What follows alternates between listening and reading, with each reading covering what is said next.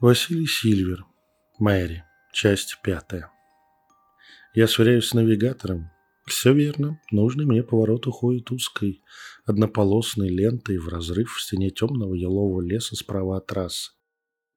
Этим утром я заставляю себя подняться раньше обычного, чтобы проскочить до традиционных субботних пробок на выезде из города.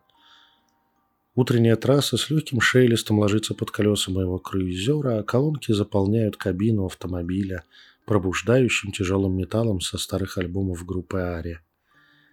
Телефонный звонок от приятной по голосу, но обеспокоенной женщины привел меня сюда, на это пограничье столичной области с окружающей ее страной.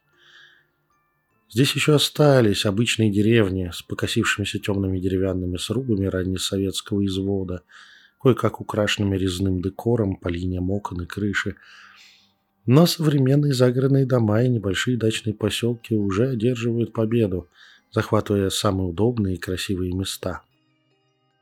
Навигатор ведет меня к одному из таких больших каменных домов новой эпохи, стоящему на отшибе дачного поселка. Сам поселок спрятался в глубине леса, недалеко от обрыва к руслу то ли большого лесного ручья, то ли маленькой речки. Согласно спутниковым изображениям, узкая и извилистая дорога от трассы прорезает лес замысловатым шрамом. Она единственный путь, связывающий пару десятку домов с окружающим миром. Пешком прямо по лесу явно тоже пройти будет крайне сложно любому непрофессионалу. Дома заняли в этой месте единственный ровный участок, без резких перепадов высот, а дорогу к ним прокладывали методом пробы и ошибок или поверх более старой тропы. Перед съездом на проселок, блестящим удивительной для нашей реалии ровностью и качеством дорожного покрытия, я останавливаюсь и выхожу из машины покурить. Смутное беспокойство начинает грызть меня, как только я приближаюсь к повороту. Затушив сигарету и убрав окурок в карман, я прислушиваюсь к своим защитам и системам оповещения. Хм, когда я успел их так перестроить? Решение оригинальное и интересное, но их держал на черный день. Уже очень много энергии жрет такая сборка. Странно, мог ли я интуитивно и неосознанно реализовать такую сложную схему? Я почти уверен, что нет. Но почерк мой. Чувствуется, что все ставил я сам. Очень нехорошо такое обнаружить. Благодаря нестандартно собранному ядру сенсорной системы я вижу на тонком плане пелену точнее пелену, с большой буквы, которая накрывает весь лес до обочины трассы. Ход под этот странный барьер вуаль находится ровно в месте съезда на подозрительный проселок, так и манящий дать отдых рессором своей машины на гладком, как кухонный стол в дорогом ресторане асфальте. Вот это уже совсем плохие ассоциации. Энергия пелены мной не опознается. Я еще не встречал с той странной частотности и смеси базовых элементов разных слоев. Тут либо нестандартная природная аномалия, либо мощные чары, переродившиеся во что-то практически противоположное. Или... Нет, ну не может быть. Как бы оттуда мне могли позвонить и попросить приехать.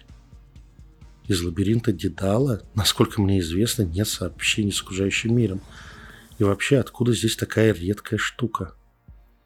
Сам я Дедаловом творении только читал, да и учитель рассказывал мне о его свойствах. Я, конечно, уже давно убеждаюсь, что Москва и Подмосковье напичканы магическими раритетами, как карманы дурака махоркой.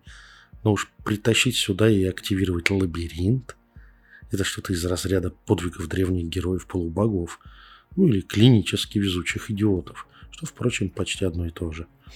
Но если что-то приходит в такие моменты в голову, надо проверять.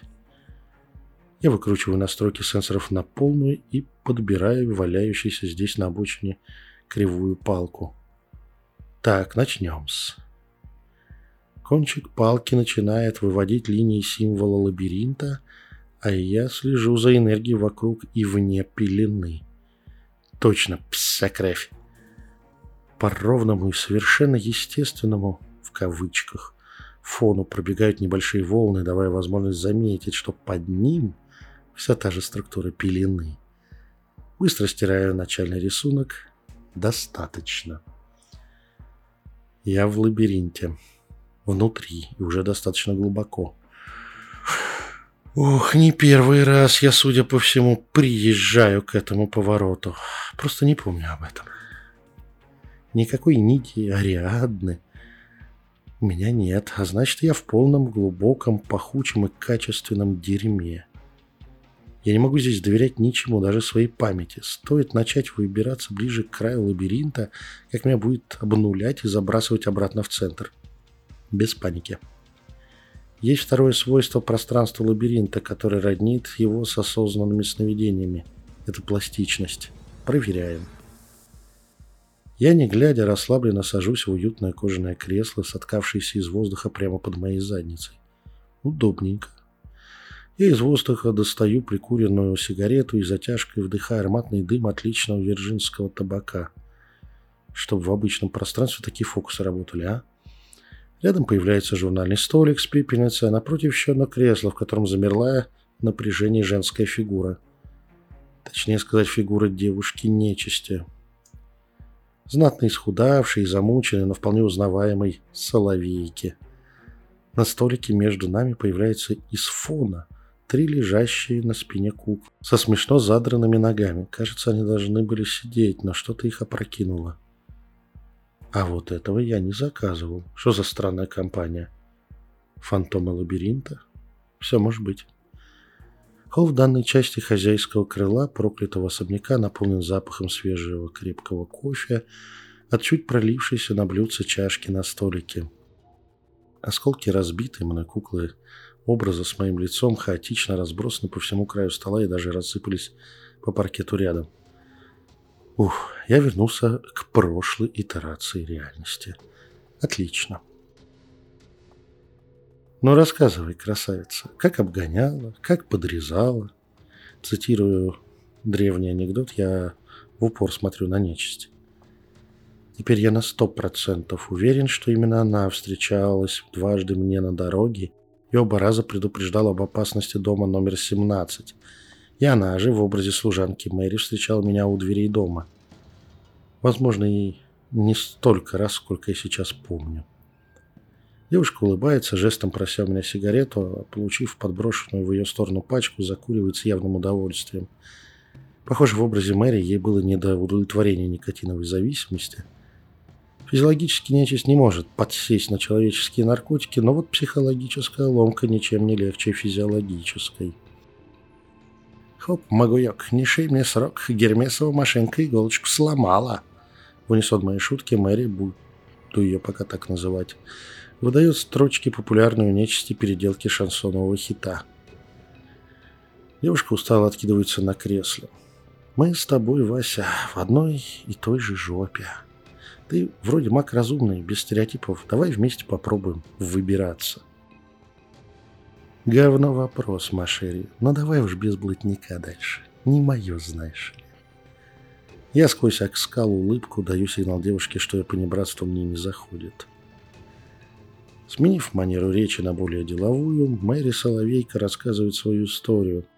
В процессе пару раз приходится ее осаживать, когда она чисто на автоматизме тянется подпитаться от энергии слушателя. Пока рано, я еще не готов признать в ней полноценного союзника и подкормить новой порцией энергии.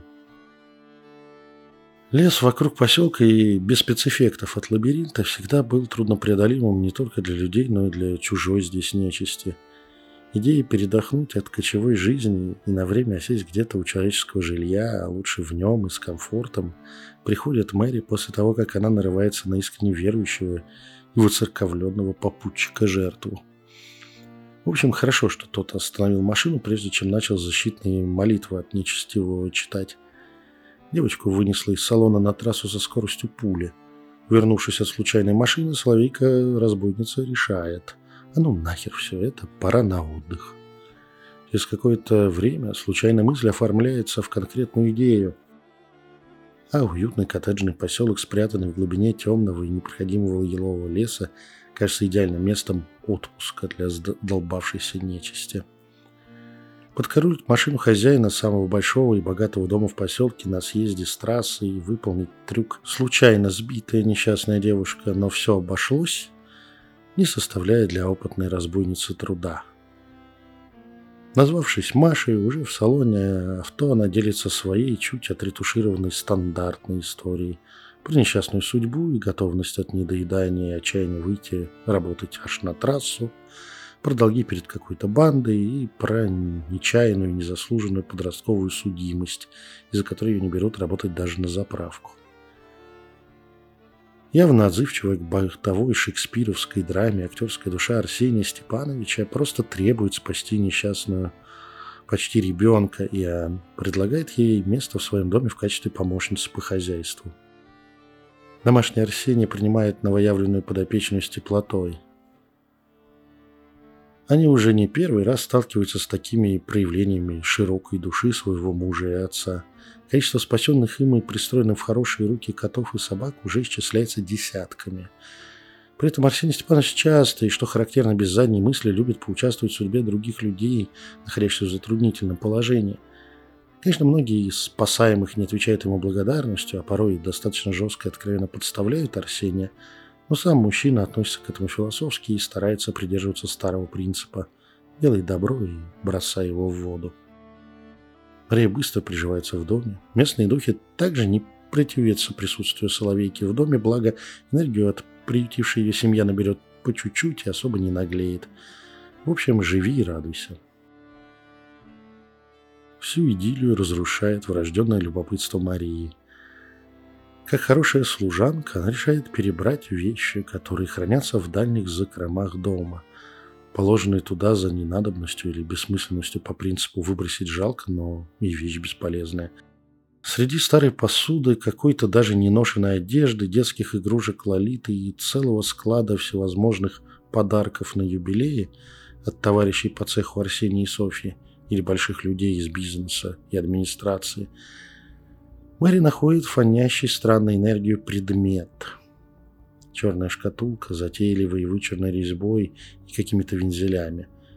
Очень викторианская вещь, особенно в представлении постсоветского человека, выросшего на фильмах про Шерлока Холмса и романах английских классиков той эпохи.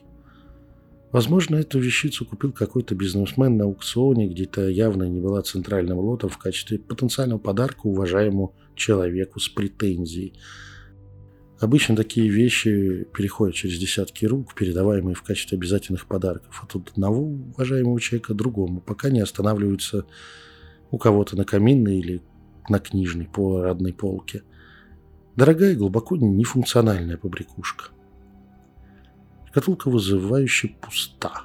Лишь на внутренней стороне крышки изображен символ, смутно напоминающий то ли спираль, то ли лабиринт. Именно от него идет тот самый, привлекший внимание нечисти энергетический флер. С разрешения хозяина дома Мэри забирает шкатулку себе, поставив ее в своей комнате. Периодически в свободное время она вертит этот привет с туманного альбиона в руках, стараясь разгадать секрет странного символа или представляя себя потомственной служанкой в английском особняке какого-то графа или лорда – а не обслугой в подмосковном загородном доме. Массовая культура, фанатично увлеченная викторианской эпохой, не прошла мимо даже дорожной нечисти в далекой от Лондона или аббатства Даунтаун, Московии. При очередной такой медитации девушка в своих фантазиях обнаруживает такой же символ-лабиринт на зеркале в туалетной комнате воображаемого ее английского особняка – от удивления она пытается резко выбраться из фантазии и выдает непроизвольно отталкивающий энергетический импульс. Ее выбрасывает из, на удивление, глубоких и плотных фантазий, а шкатулка выскальзывает из рук, раскрытой, падая ей под ноги. Дальше образ лабиринта начинает преследовать Мэри вне ее внутреннего мира. Она начинает находить его то на краю столешницы обеденного лакированного стола, то он проступает на запотевшем зеркале в ванной – то в него складывается развод соуса на грязной тарелке. Словейка, подчиняясь инстинкту, пытается сбежать из этого дома, но понимает, что уже поздно. Что-то или кто-то не выпускает ее дальше перекрестка подъездной дороги к поселку и спасительной родной трассы. Мир же вокруг Мари начинает меняться. Поведение людей начинает казаться более вычурным и старорежимным – Соседи либо исчезают, либо мутируют в обычных английских обывателей какого-нибудь городка рядом с поместьем из сериала о жизни поздней английской аристократии.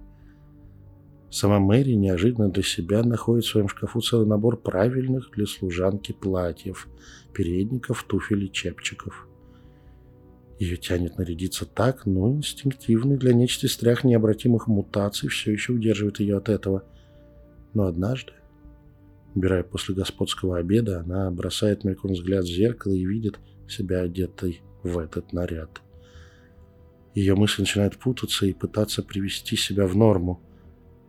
Она понимает, что всегда прислуживала в этом доме, а жизнь вольной соловейкой-разбойницей — лишь глупые мечты глупой девчонки о свободе и путешествиях. Продолжение следует.